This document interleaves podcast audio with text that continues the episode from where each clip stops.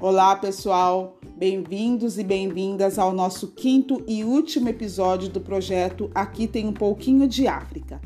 O nome do episódio de hoje é Obras Literárias Afrocentradas. Como é nosso último episódio, eu vou começar fazendo um pequeno resumo da nossa trajetória até aqui.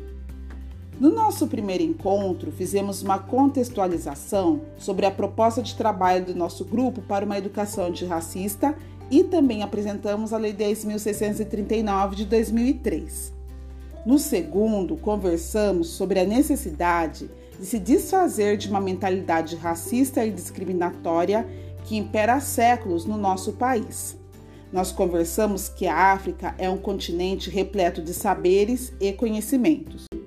Já no terceiro episódio, falamos sobre o enorme contingente de africanos negros escravizados que vieram para o Brasil pelo porto de Luanda, a capital do país de Angola. No quarto encontro, mostramos como é importante a representatividade de pessoas negras para crianças negras e de outras etnias. E hoje, no nosso último podcast, falaremos da importância de obras literárias que tragam personagens negros.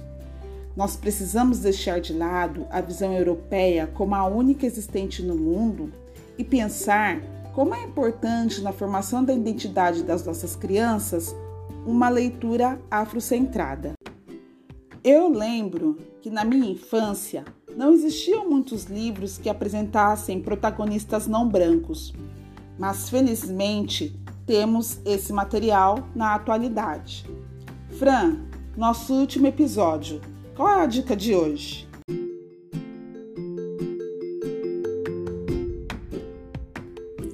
Oi Mari, oi Laís, oi pessoal. Bom, chegamos ao nosso último encontro e, como todos os outros, com algumas dicas importantes.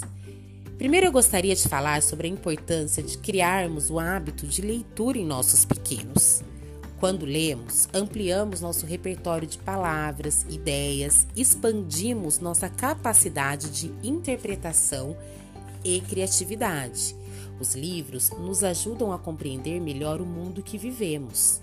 E pensando em tudo que conversamos até agora, deixamos claro que não é preciso que eles tratem da temática racial, mas é importante que eles tragam a diferença que existe na nossa sociedade. E a dica de hoje traz outro ponto importante relacionado à nossa linguagem. Uma linguagem que vem sendo reproduzida há anos e que muitas vezes não pensamos no significado, apenas falamos. Essa dica foi retirada do documento para uma educação antirracista, que nos acompanhou durante todos os encontros. Vamos à dica? Repense a linguagem. O racismo também se manifesta nas falas ao relacionar branco claro sempre a bondade, poder e confiança, e o preto negro ao que é negativo.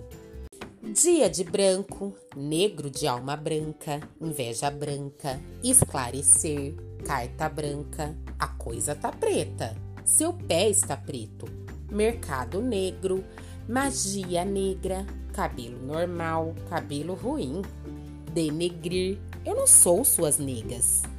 Lista negra, ovelha negra, negra do leite, samba do crioulo doido. Essas são algumas das frases que o documento traz para a gente fazer uma reflexão. Existem muitas outras que a gente vai falando sem ao menos pensar no significado. Como eu disse inicialmente, são frases que foram sendo passadas de geração em geração e que a gente vai falando sem pensar. Eu acho que a dica de hoje ela dá uma desestabilizada, porque quantas frases a gente já falou em algum momento sem, sem pensar e sem, é, sem pensar no seu significado mesmo, apenas falou porque ouvia da avó, da mãe. E é difícil a gente pensar que a gente já disse frases racistas, né? Mas é importante a gente se desestabilizar para a gente realmente parar e pensar sobre isso. Bom, agora é com você, Laís. Qual é a proposta de hoje?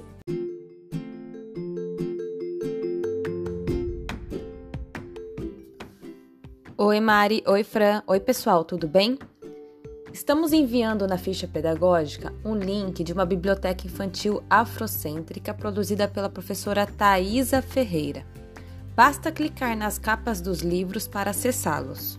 Como a Mariana disse, este é o nosso último episódio da série de podcasts que produzimos para discutir temas sobre uma educação antirracista.